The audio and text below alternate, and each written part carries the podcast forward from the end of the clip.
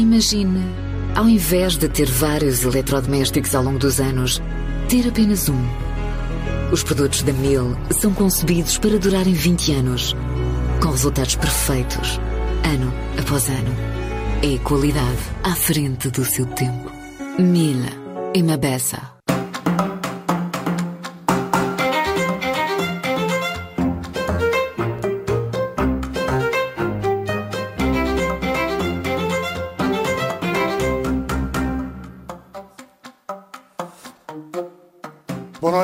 As sondagens mostram que pode acontecer o berbicacho admitido por Marcelo Rebelo de Sousa, ou seja, que os resultados eleitorais dificultem a formação de um governo com maioria absoluta.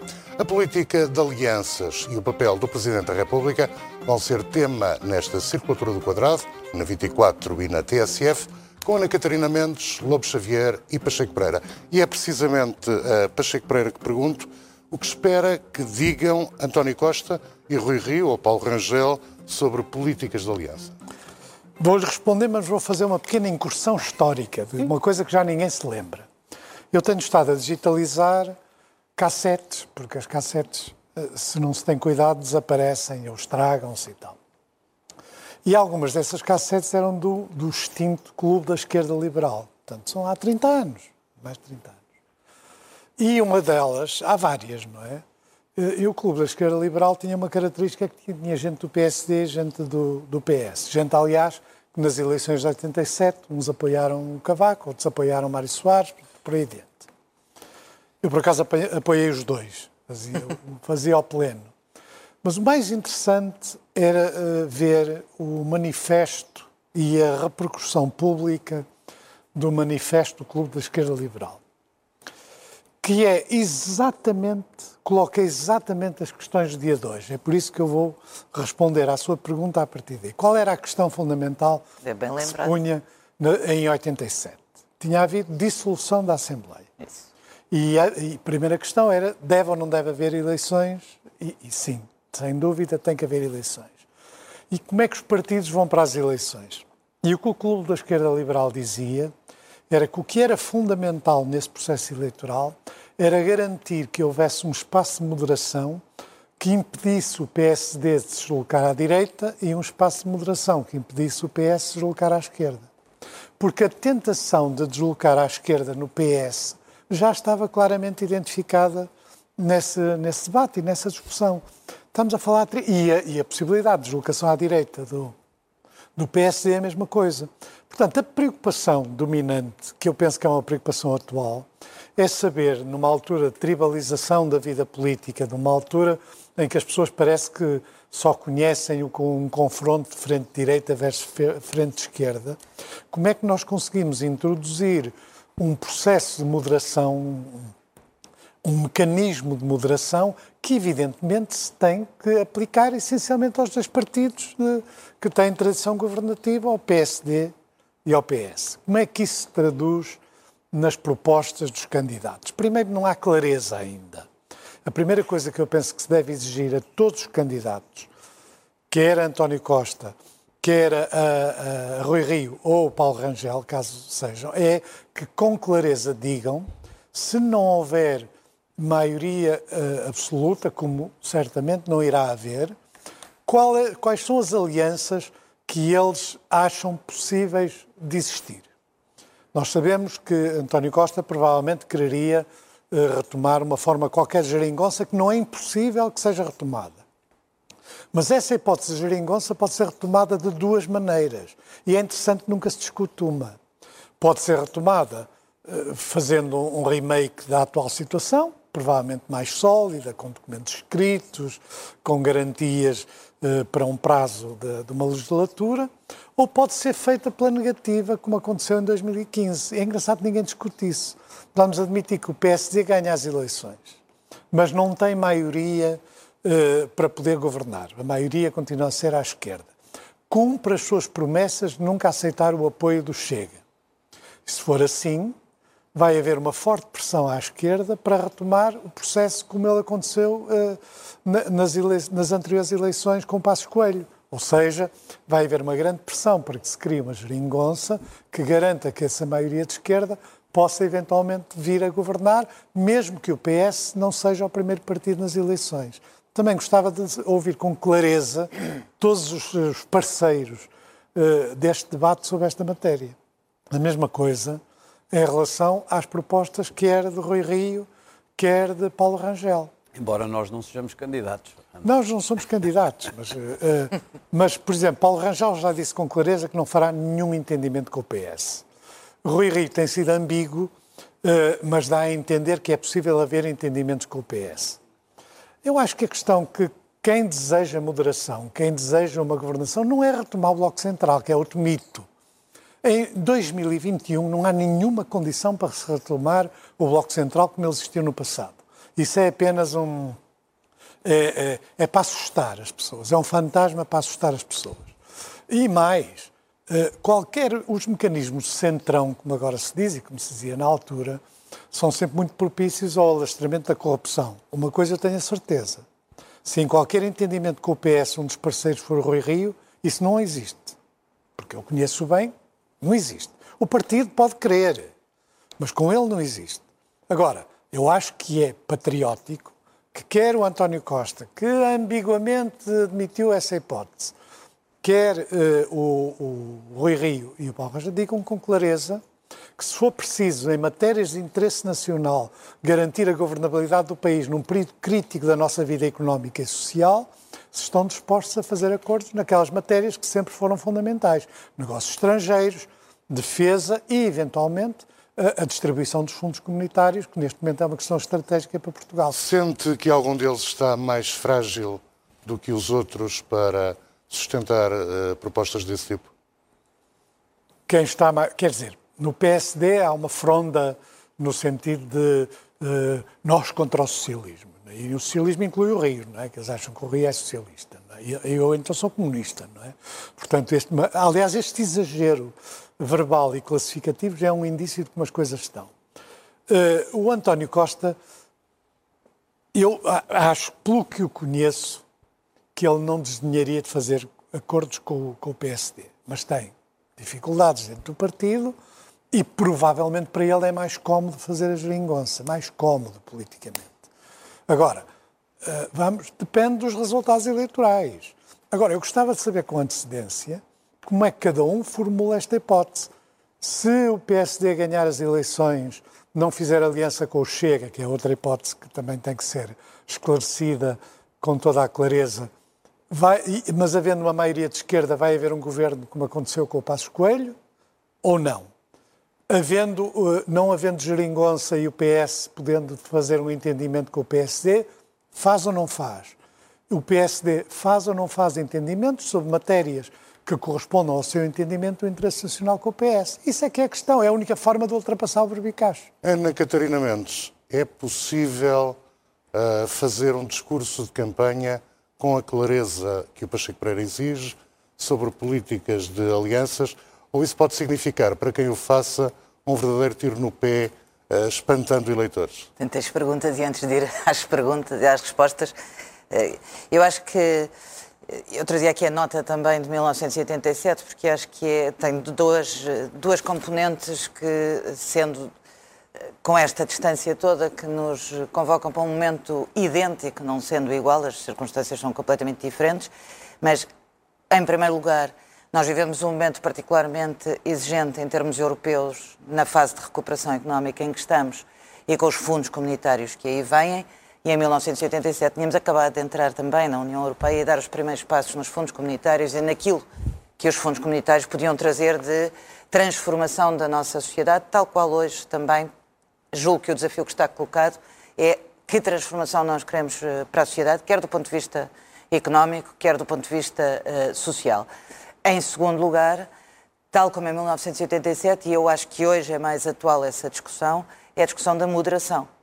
Um, o Pacheco Pereira tem usado muito esta expressão que eu, de resto, me tenho apropriado um bocadinho, mas que, que representa bem o que é muitas vezes o discurso hoje na vida política, não só em Portugal, eh, também sejamos honestos nesta análise, que é a tribalização, é o, o excesso de eh, extremos e de radicalização. Dito isto, eu julgo que nós só podemos ter uma noção exata, Não quer dizer que não possamos pôr aqui todas as hipóteses académicas. A noção exata, do meu ponto de vista, o que é muito importante é que haja condições de governabilidade. Essas condições de governabilidade têm que ser avaliadas em função dos resultados eleitorais.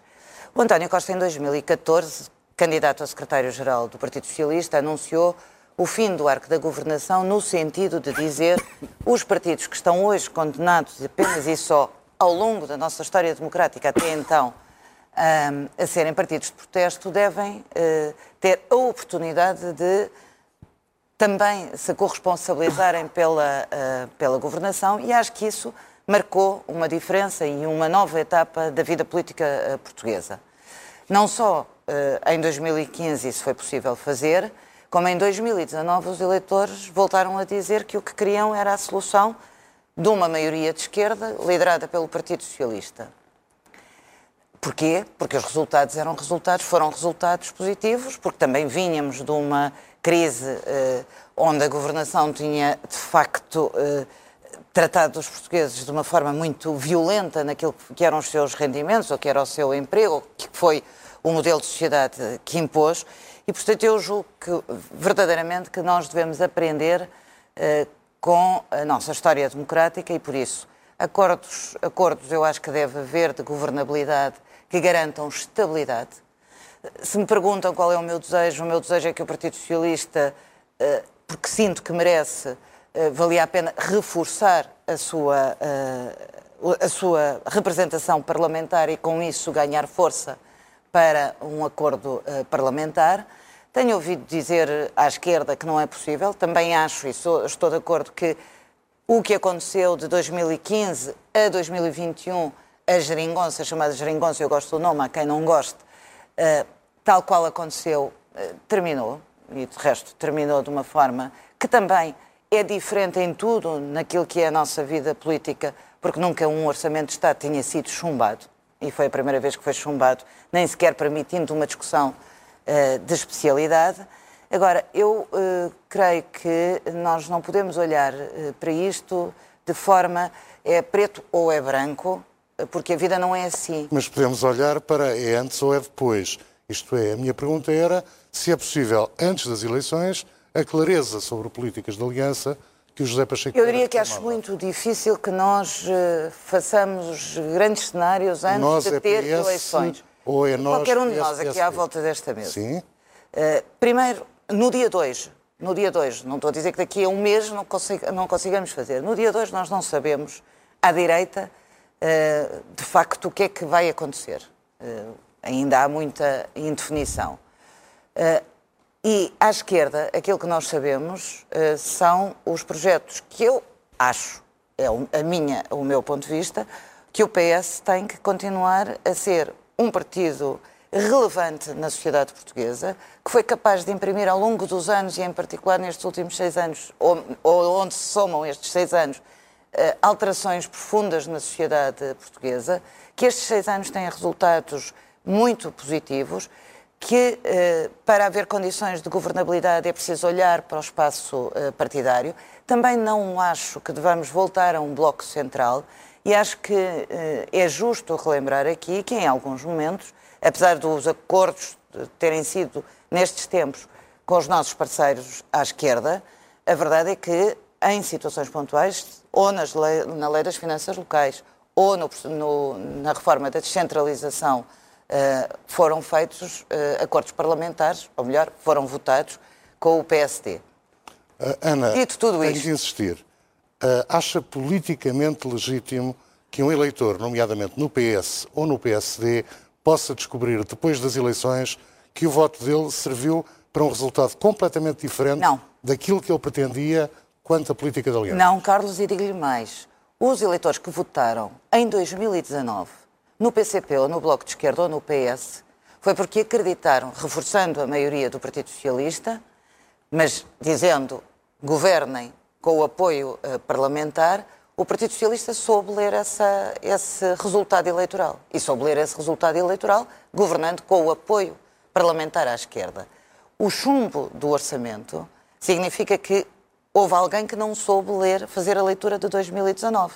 E, portanto, eu acho que aquilo que nós sempre, eh, que o PS sempre disse, e que é a minha, eh, a minha posição eh, neste momento, é de que o Partido Socialista tem condições e merece ter uma, um reforço em número de votos, em número de, de deputados, nas próximas eleições legislativas e sabe que o partido não é um partido radical, nem nunca será um partido radical, é um partido moderado, sempre foi um partido moderado. Apesar das suas alianças à esquerda, nunca deixou a Europa nem, nem o euro como uh, uh, matérias fundamentais e, portanto, eu uh, julgo que há todas as condições para que o eleitorado saiba com que contar com o Partido Socialista. Com habilidade, a Ana está a levar-me para vários raciocínios. De repente eu pensei... a semana passada foi PS, o Xavier, hoje sou eu. O PS vai dizer que prefere entender-se com a esquerda. Uh, a Ana, de repente, diz-me, ou, oh, se necessário, com o PSD. Oh, oh, eu não mal. disse isso. Percebi Percebeu mal. mal. Percebeu mal. O que eu disse foi, o Partido Socialista é um partido de esquerda essa coisa de dizerem que o Partido Socialista é um partido de direita é uma coisa que eu fico muito irritada e, sobretudo, porque é um partido da esquerda e da esquerda moderada. E isso vê-se nas várias políticas que faz. Desde o Estado Social às políticas económicas, às políticas orçamentais, está a marca da esquerda. Isto não significa que o Partido Socialista, chegados aqui, não mereça ser reforçado na sua eleição. E depois de ver uh, os resultados eleitorais, acho que é possível olhar. E acho que o PS não se deve desviar de uma política à esquerda e do centro-esquerda. Ana Catarina, a expressão maioria absoluta queima votos. Eu não vou entrar. Eu já percebi por onde é que quer andar. Permita-me que seja eu, Ana Catarina, a dizer-lhe que acho que o Partido Socialista tem que reforçar a sua, a sua votação. Que o Partido Socialista é um partido do centro-esquerda, que é um partido na esquerda e de referência na esquerda em Portugal e que é assim que governará. Isso não isenta. Se os portugueses disserem é uma maioria reforçada e reforçadíssima e por isso no espectro parlamentar é uma maioria estável de um partido, são os portugueses que escolhem. Se disserem é uma maioria que precisa de uma coligação com outros partidos, tem que se fazer a leitura do resultado eleitoral, com uma certeza que é a minha certeza. O PS tem que continuar a ter a liberdade de movimentos como teve em 2015 para escolher os seus parceiros. E isso não significa que eu esteja aqui a dizer, como o Carlos quer que eu diga, que vai a correr para os braços da direita. E há outra coisa que eu sei, é que uma governação liderada pelo Partido Socialista é completamente diferente de uma governação liderada pelo PSD. António Lobo Xavier, o que espera que digam António Costa, Rui Rio e o Paulo Rangel. Acho que têm diferentes graus de liberdade e no PS e no PSD o, o, o estádio de definição interna tem momentos diferentes e, portanto, o PS está definido, tem um, teve um congresso recentemente, não há nenhum problema de liderança, há uns rumores que de vez em quando põem lá o Pedro Nuno Santos como mais acima ou mais abaixo, mais provável ou não. Na verdade, uh, António Costa teve uh, a percentagem que têm normalmente os líderes socialistas, desde Sócrates, que é acima dos 94%, e, portanto, é um partido com uma liderança definida. Em segundo lugar, a viragem do António Costa para a esquerda, uh, para o PCP e para o Bloco, foi uma viragem circunstancial. Eu bem sei que ele na Câmara Municipal já tinha sido seguindo as eh, os passos de Jorge Sampaio e, e, e, portanto, estabelecido boas relações, especialmente com o PCP, mas a, a, ideia de se virar para o PCP para o Bloco foi circunstancial na noite das eleições. Uh, pensava que ia, uh, substituindo António José Seguro, ia uh, dar um banho eleitoral ao CDS e ao PSD, e isso não aconteceu e perdeu para o PSD para o CDS, para a coligação PAF, como gosta de dizer o Pacheco Pereira, uh, perdeu. Não, eu, eu, não digo assim. Não, era como se chamava. Eu digo passos, portas, troika. Não, PAF. Gosta Paf. sempre de, de, anunciar essa, essa, essa... Parece uma onomatopeia de uma Sim, bufetada. é péssima, é péssimo. foi péssimo. Bom, mas péssimo ou não ganhou as eleições. E António Costa perdeu. António Costa dizendo que ia ser o grande salvador do, do PS, que o PS não sabia fazer oposição e defenestrou praticamente à força António José Seguro, perdeu as eleições. Não é verdade. É verdade. Não é assim. Não é verdade. Ganhou umas eleições é primárias com de rigor, 70%. não é verdade. Oh, Pacheco Pereira, o que é que não é verdade? É a força da expressão defenestrou? Não, vale não a é pena verdade, não é verdade. Para, para isso? Não, eu estou a interromper dizer, por uma António razão. Costa- António Costa ganhou umas eleições que Já deviam sei servir que de ganhou. exemplo a todos os outros Já partidos. sei que Primárias com dezenas, 60%. Já milhares sei, já falámos aqui, Isso- todos concordamos. Mas Isso agora quando não. se ganha esmagando, pode-se dizer, e eu, eu vou dizer, quer o Pacheco Pereira, quer não, deitou pela, para o porta fora uh, uh, António José Seguro. Um, deitou, quer dizer, forçou as eleições, com certeza que as ganhou, no processo super democrático e participado. E, portanto, voltou-se para a esquerda por essa razão, com uma teoria que é não pode haver muros. Essa história do arco da governação desapareceu, não pode haver muros e vão virar à esquerda e a esquerda deu-lhe o suporte. E o que aconteceu depois foi que o PS reforçou o seu, o seu peso eleitoral e ganhou as eleições. Ora bem, o que o PS aspira é a fazer mais do mesmo, isto é, a reduzir o peso do Bloco e do PCP. Se reduzir ao ponto, se vai reduzir ao ponto de ter maioria absoluta ou não, é, obviamente deseja a maioria absoluta. Não sabe se consegue, mas o seu grande objetivo é que os partidos que fizeram com que o orçamento não passasse percam eleitorado transferido para o PS. Esse é o seu grande objetivo. Porquê é que para o António Costa é muito fácil falar de coligações? Porque António Costa disse, como eu previ aqui, eh, como eu previ num dos últimos programas, vai dizer que a geringonça não morreu, enfim, naquele formato com certeza, mas vai querer, eh, vai querer mostrar simpatia, dizer que mesmo que vai ressuscitar a sua frase, mesmo que eu ganhe com maioria absoluta, eu vou sempre negociar com a esquerda, vai ressuscitar isso, mas obviamente que não pode descurar o centro e as relações com o PSD, porque há uma possibilidade, as probabilidades apontam para que não haja maioria absoluta, e há uma possibilidade que é o PS ganhar, não tanto quanto gostaria, e ter de fazer um governo e ser-lhe difícil ter um acordo com o, com o PCP e com o Bloco. Porquê é que pode ser difícil o acordo com o PCP e com o Bloco? Pode ser difícil porque eu acho que há um fator que entrou aqui na pós-pandemia, que é Bruxelas. O, o, o país, a governação e as finanças públicas andaram bastante fora do radar durante os tempos da pandemia, mas já estão outra vez no radar. Quem ouvir, enfim, não vos posso contar o discurso de António Costa no Conselho de Estado, como é evidente. Mas não preciso disso sequer, nem o faria. Mas, mas ouvi o discurso de António Costa na Assembleia quando encerrou o debate do orçamento. O discurso de António Costa uh, a explicar por que razão não podia ceder às exigências da, da, do Bloco e do PCP é um discurso de centro. É um discurso de centro, de razoabilidade, de equilíbrio, de preocupação com a economia e é de radical? alinhamento. Não, não é radical. Não, claro que não é radical. E, portanto, esse discurso de centro também não apareceu por acaso, nem sequer este episódio da, da perda, da, da, da não conclusão das negociações do orçamento, não por acaso. Bruxelas está aí, está a controlar os, a aplicação dos fundos, está outra vez a verificar os, cumpri, os cumprimentos das metas eh, relacionadas com o orçamento e com a dívida, está, está outra vez. E, e António Costa não tem nenhuma vontade de eh, regressar ao radar eh, para, para, para ser verificado se, tem, se está prisioneiro dos radicais ou não. E, portanto, para ele, ele já disse, deu uma entrevista em que disse: Eu vou, vou, a geringonça não morreu, eu vou talvez falar com eles, mesmo que não precise, mas também vou discutir com o PSD. Para ele é fácil. Para o PSD não é fácil, qualquer que seja o líder. O PS é que esteve no governo estes seis anos. E, portanto, as eleições, quer seja Rio, quer seja Rangel, têm de ser ganhas, o PSD tem de crescer contra o PS. E, portanto, não pode estar na armadilha, e vão ver que isso não vai acontecer, de, desde o primeiro momento, começar a dizer que vai fazer acordos com o PS. Porque, embora isso seja importantíssimo no momento-chave, na campanha eleitoral, perceber-se o que é que o PSD quer quanto às soluções governativas, não o pode dizer já.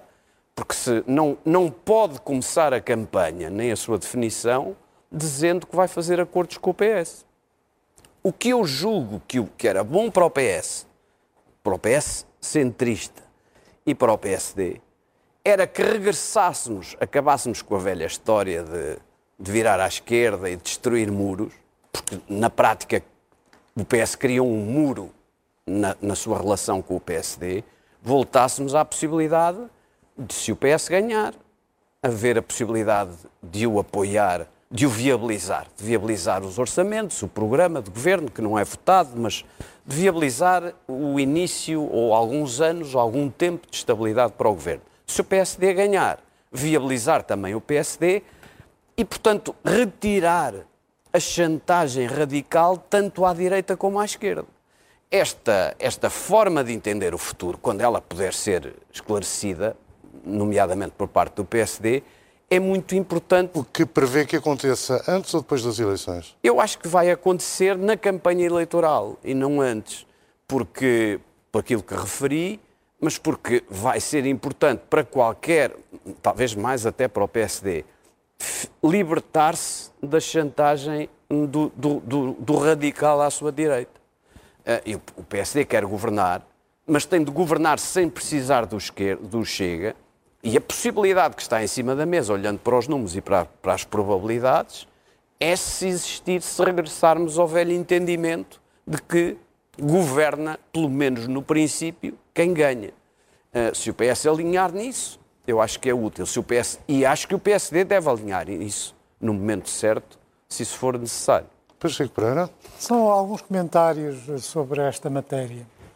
Uh, a questão, uh, do ponto de vista económico e social mais relevante dos próximos anos vai ser a bazuca, portanto, entre aspas. Portanto, os dinheiros que vêm da. E eu acho que qualquer entendimento de um partido com outro tem que dar a possibilidade de um direito de veto. Vai ver que isto vai ser discutido. Estou a dizer isto pela primeira vez.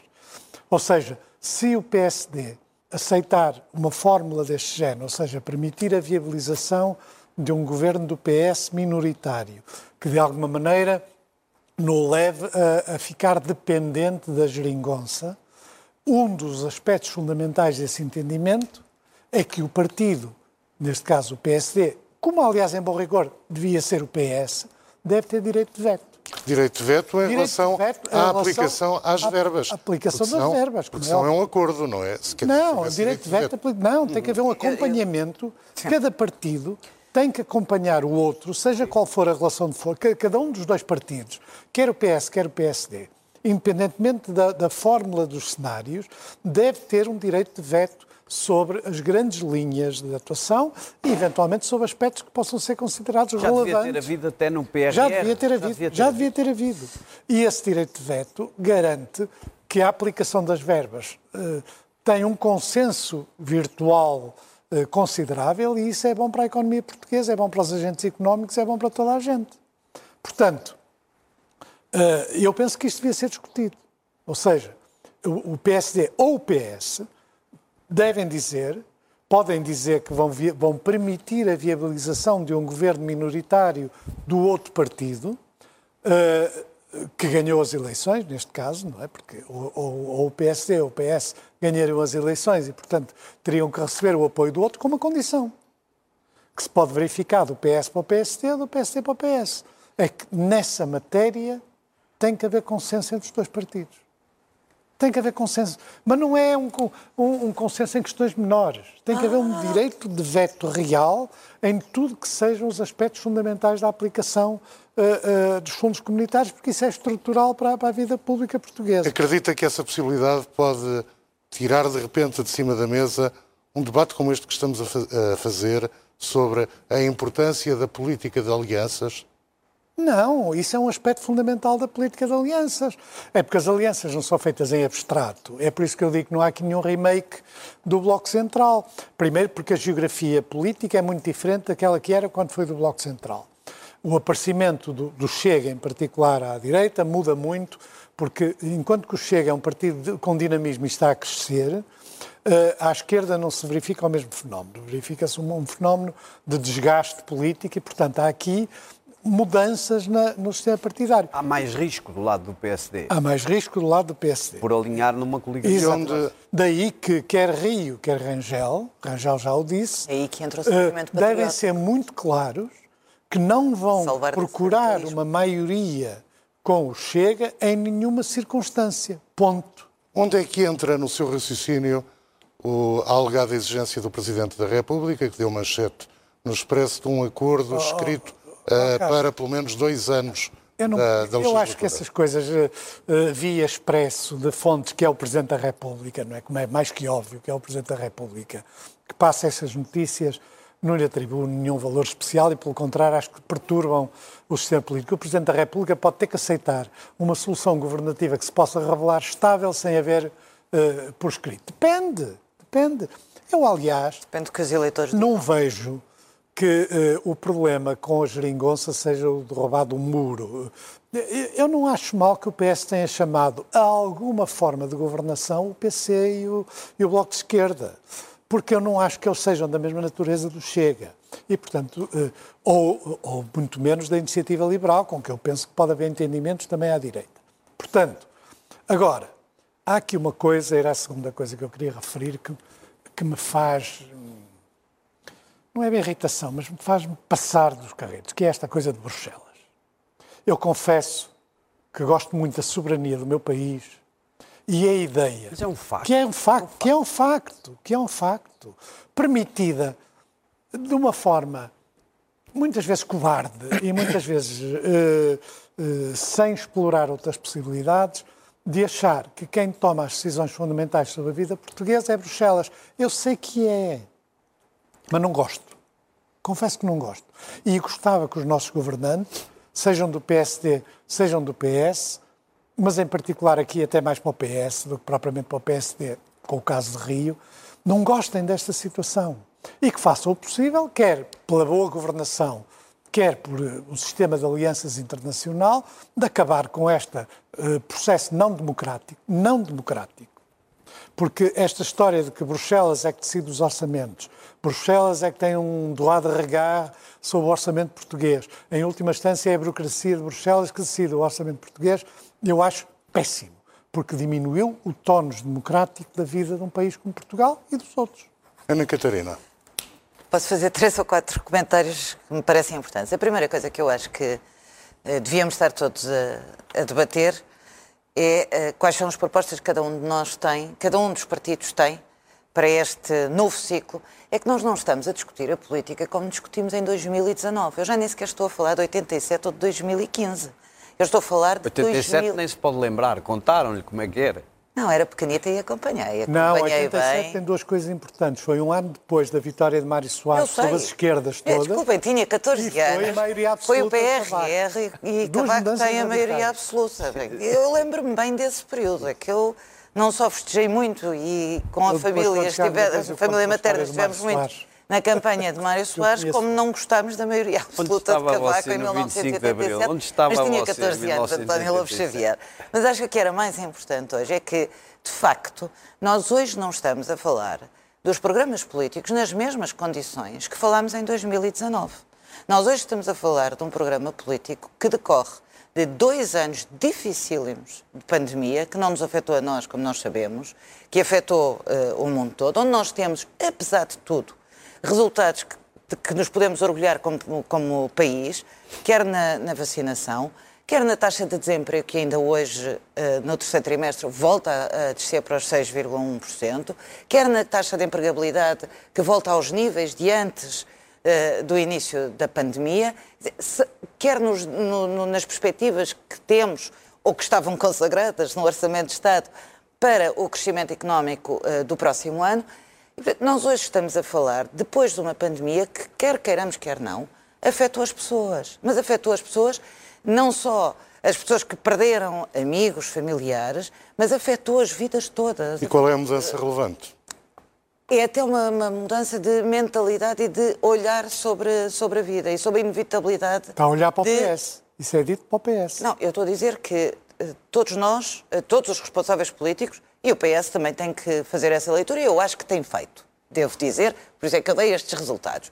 Em segundo lugar, nós temos uma, eh, uma necessidade de aplicar bem os fundos que aí vêm do PRR. E por isso eu há pouco, quando falei de 87, foi, foram os primeiros fundos que entraram, foi nessa altura, eh, fundos comunitários. Mas acho que era muito importante que os vários partidos dissessem como é que querem uh, o país daqui a quatro anos, com os novos fundos que aí vêm, com o Portugal 2030 que está para ser aprovado nos próximos, uh, nos próximos dias. E, portanto, sobre isto. Gostou desta ideia do Pacheco Pereira, de uma espécie de direito de veto? Eu quero dizer sobre isso também o seguinte: não só o governo liderado pelo PS levou o PRR à discussão no Parlamento, por ser o Parlamento a centralidade do debate político, como introduziu no programa eleitoral em 2019 a necessidade de qualquer grande obra pública ser aprovada no Parlamento com dois terços dos votos. Porquê? Porque isto vincula todos os partidos.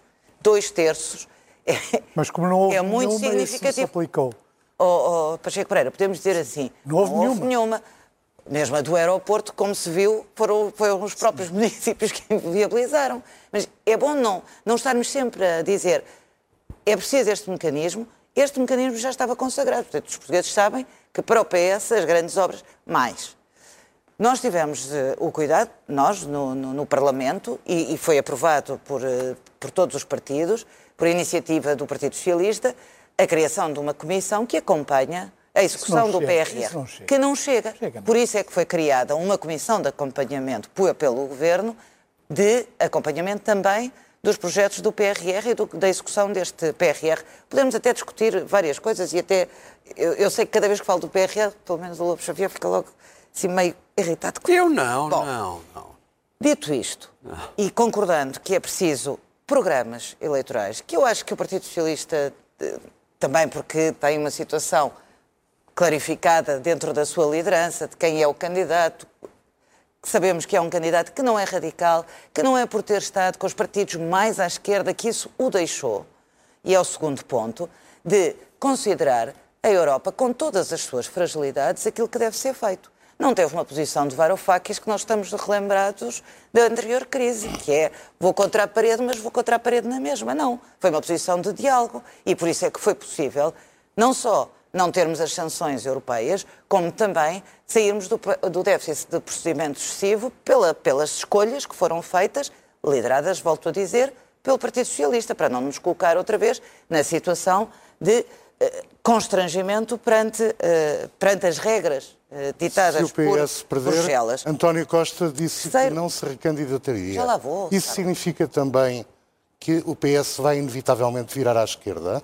Já lá vou, Carlos. Mas porquê é que ia virar à esquerda se o PS é um partido de esquerda? É o partido, é o partido principal da virar- esquerda. o Carlos quer Da dizer esquerda mais agora. Quero Não saber é da esquerda.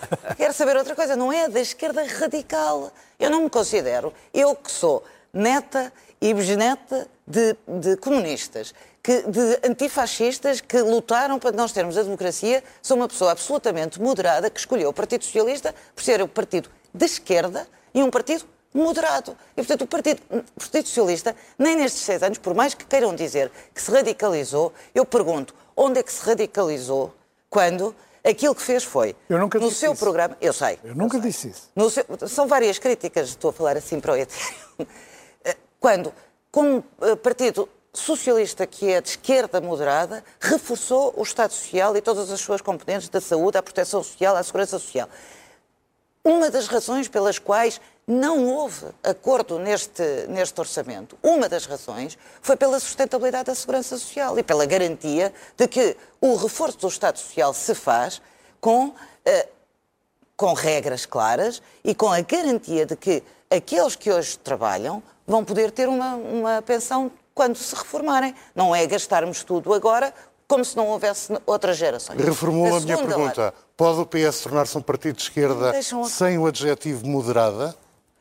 É, pronto, eu, eu- reformulo a minha resposta. Pode o Partido Socialista ser aquilo que não é? O Partido Socialista é um partido de esquerda. É um partido de esquerda. É, Alguém tem dúvidas que é um partido de esquerda, que, que tem governado à esquerda? Alguém tem dúvidas de que o António Costa é um homem eh, de esquerda e que está a liderar o Partido Socialista e que tem liderado o partido à esquerda? Agora, isso não o retira daquilo que são, e é o terceiro ponto, o que é a maturidade eh, política? Não é seguramente chegarmos a um ponto destes depois de uma crise e acabar com aquilo que os eleitores confiaram em 2019, que é esta solução do governo, em que o PS sai reforçado, lidera e tem o apoio parlamentar, chumbando um orçamento que era um orçamento à esquerda, que tinha, não vos vou amassar mais sobre isso, Sim, sim, lembrar, sim. mas que era de facto um orçamento à esquerda. Maturidade política é nós conseguirmos olhar para os resultados eleitorais, como temos sabido ler os resultados eleitorais, e vamos ter que saber ler os resultados eleitorais na noite de 30 de janeiro, e saber que coligações, saber duas coisas. Um, os portugueses escolheram uma estabilidade parlamentar de um só partido, ou escolheram a possibilidade de coligações partidárias, seja ao nível parlamentar, seja formação do governo. Está a pensar em Essa alguém leitura há de ser, que possa fazer o papel de Jerónimo de Sousa na noite das eleições que deu origem ao processo da geringonça? Não, não estou a lembrar-me de ninguém, porque estou à espera que os portugueses falem, depois de falarem. Cá estaremos para fazer essa avaliação e falaremos Não haverá. Jerónimo de Sousa. António Lopes Xavier, eu estou Aliás, a pensar em é alguém e não... Não, ele Sim. quer é o, é o Pedro Eu sei, Nuno eu sei, Santos, sei, é. sei. Não, mas quer dizer, é oh, Carlos, mas se me perguntar a mim. eu Candidato é o António logo. Costa. Todos Se tiveram António direito a Costa- fazer comentários Se livres. António Costa perder as eleições, obviamente que Pedro Nuno Santos será um candidato. Obviamente. E o que é perder as eleições? É não conseguir ter mais votos e não conseguir uma solução governativa. Portanto, não é assim nenhum segredo. Acho que a Ana Catarina até também pode admitir que isso é uma coisa provável e de que se fala. Está dito, é, é, uma- é o segredo. O Carlos está à procura do segredo mais conhecido que existe em, em Portugal, que é Pedro Nuno Santos está à espera que aconteça um percalço a António Costa. Se calhar- Seguimos, vamos seguir está à procura da verbalização, Vamos seguir António. em frente. Não, eu sei que sim, mas a Ana não vai negar as coisas formuladas desta maneira, não vai negar. Não vai também porque eu não lhe vou dar tempo. a segunda coisa é esta. O PS tem todo. Os partidos do centro, é a minha teoria, do, do centro do sistema, têm toda, naturalmente, a aspiração de terem dentro de si pessoas que vão do Sérgio PS, do Sérgio Sousa Pinto até ao Pedro Nuno Santos. O PSD sempre teve esta aspiração. E esta aspiração foi quebrada. Depois Chico Pereira já vai contrariar, mas esta aspiração foi quebrada. Não estou a fazer um juízo, é um facto. O PSD hoje tem aquela expressão das sondagens 25 ou 27%, porque deixou, deixou de ter esta capacidade para, eh, à direita, ter um Sérgio Sousa Pinto e um, e um, e um, O e Sérgio um Pedro não- Nuno Santos. Deixa, E acho era não é de direita, é um homem de Desistiu. Por favor. De- de- desistiu. Não, não é um homem do, do PS, é um homem do PS. O que eu estou a dizer é, É um que o do PS tem PS. este espectro, tem este Tem? espectro. E o PSD também tinha. E eu acho bom para o sistema que tenha. Isso. E acho bom para o sistema que volta a ter. Portanto, uma das coisas que o PSD tem de fazer é reconstituir o salame, porque ele foi salamizado. Tiraram-lhe um bocado para a iniciativa liberal, um bocado para o Chega, eh, algum bocado também talvez terá ido para o PS, e, e tem de reconstituir isso. Bom, se o, realmente o PS e António Costa fossem realmente, genuinamente eh, tementes do Chega e das hipóteses do Chega, só há uma forma de evitar que o Chega esteja presente a chantagear ou a ameaçar e a, e a condicionar o debate eleitoral. É dizer que se o PSD ganhar as eleições, o PS viabiliza. Porque se o PS estiver sempre calado sobre isso, Não houver ou maioria de falar, esquerda. Exato. Se, se- se não falar sobre isso, se estiver calado sobre isso, no fundo, o que está a fazer é que a possibilidade de que o PSD ir para o governo, mesmo ganhando as eleições, mesmo se suponha tendo 38%, 39% dos votos, só é possível com o Chega. Portanto, este, este é um aspecto eh, muito importante. Eu acho que o PSD tem de voltar a albergar do centro-esquerda à direita democrática. Segundo as- depois as outras são notas rápidas. Nem sempre, não é sempre verdade que os entendimentos ao centro, não as coligações formais, o tal bloco central, mas o que se diz é que os entendimentos ao centro favorecem os radicais, porque ficam livres, o bloco aos gritos e o chega aos gritos. Não é sempre assim. Depende de quem governa e dos erros que se fazem a governar. Olhe-se para o exemplo italiano. O Sr. Draghi eh, governa com enorme sucesso. Eh, a, a competência, a ausência de corrupção, a seriedade, a autoridade moral não favorece os extremos. Não é o problema do- do- da unidade de esforços ao centro, qualquer que ela seja. As últimas duas coisas são muito rápidas, mas é pá. Eu, se tivesse que apostar que o Presidente não é a fonte do, da, da conversa sobre acordos escritos, eu apostava. Sabe porquê? Porque não convém nada a um Presidente da República que não exigiu acordo escrito na legislatura que acabou subitamente por não haver acordo escrito, andar a lembrar que agora, a partir de agora, vai fazer acordo escrito. Não, não parece que seja uma coisa típica do Presidente. Não, Para não dar um minuto a cada um em ronda Isso é- final. não é violino, não é? minuto? Porque não é muito importante. Eu acho Sim, que o é acordo muito escrito é importante, mas não parece Mas típico não é do mais Presidente. decisivo. Desculpa, António, segunda conclua, coisa. Para deixar um minuto a cada um. Em Bruxelas, eu, eu vou já. Ao contrário do que o Pacheco Pereira, eh, eh, o, o país nunca foi, nunca, a soberania de que fala o Pacheco Pereira, não sei qual é, há 60 anos, ou há 100, ou há 120, ou há Ah, não. 200, eu sei. O país nunca foi tão influente e tão pouco periférico como agora, graças, graças à União Europeia. E, portanto. Bruxelas é uma garantia de viabilização de um país pequeno e frágil como o nosso, na sua autonomia. Não gostamos aqui de umas regras que limitam-nos aqui ou, ou usa poderes de facto para condicionar a liberdade e a autonomia democrática. Sim, mas é condição de viabilidade de um país como Portugal que nunca foi tão importante e influente como é. Dia bom aos 60 segundos que lhe posso dar. Primeira observação. o, o- o preço da geringonça não está nas medidas positivas, está nas que não foram tomadas. E as que não foram tomadas é que, de facto, eram precisas para o país e não foram tomadas, e esse, chamemos assim, é o crime desta governação. Falaremos delas na próxima. Outro aspecto é que esta história do salame e é da unificação de que o PSD é uma treta. Porque, na verdade, quem deslocou o PSD à direita foi no tempo de Passos Coelho. Ora, e está. aí ninguém se preocupou com a unidade do partido. O Cavaco nas contrário. primeira- Pelo nas contrário. primeiras eleições. contrário. Não, não, isso também não é Vez da Ana. não, é. o Cavaco nas Não primeiras é. eleições gabou-se de ter o apoio da esquerda moderna. Vamos trazer Conclua, Por os, os recortes de E jornais. telegráfico. Pedro Nuno, Pedro Nuno Santos é uma coisa que a direita tem vindo a alimentar, eu não acho que seja muito significativo. Não há nenhum conflito no interior do PS semelhante ao que existe no PS. Não, Por último, Ana. não há, não há. quando se discute esquerda-direita e governação, eu gostava também de discutir o lítio, gostava de discutir Ah, sim, a política do hospitais. Luís Sousa A agenda da próxima semana fica para a próxima é semana. é semana. faseca, TAP. 30 segundos para dizer uma coisa. Aquilo que eu acho que é preciso eh, fazer é ter bons protagonistas. Eu acho que.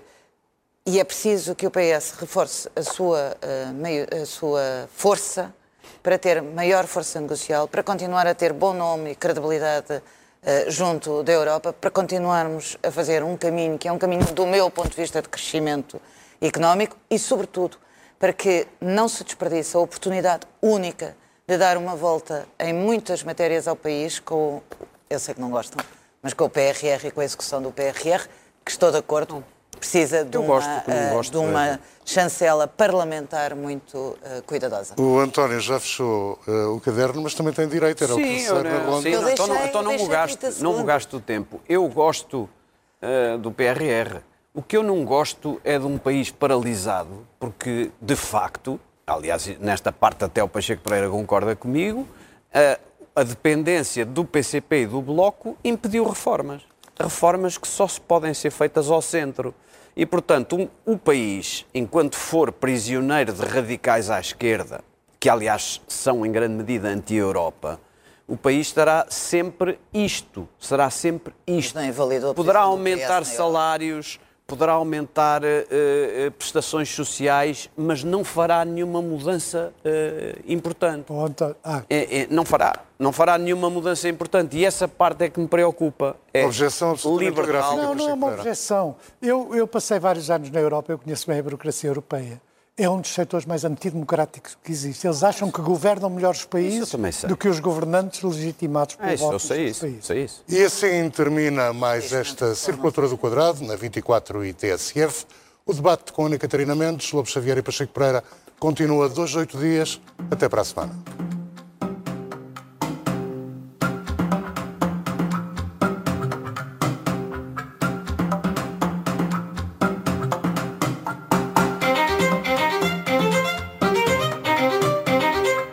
Imagine, ao invés de ter vários eletrodomésticos ao longo dos anos, ter apenas um.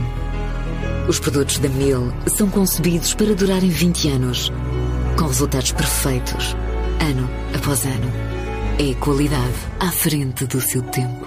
Mila e Mabessa.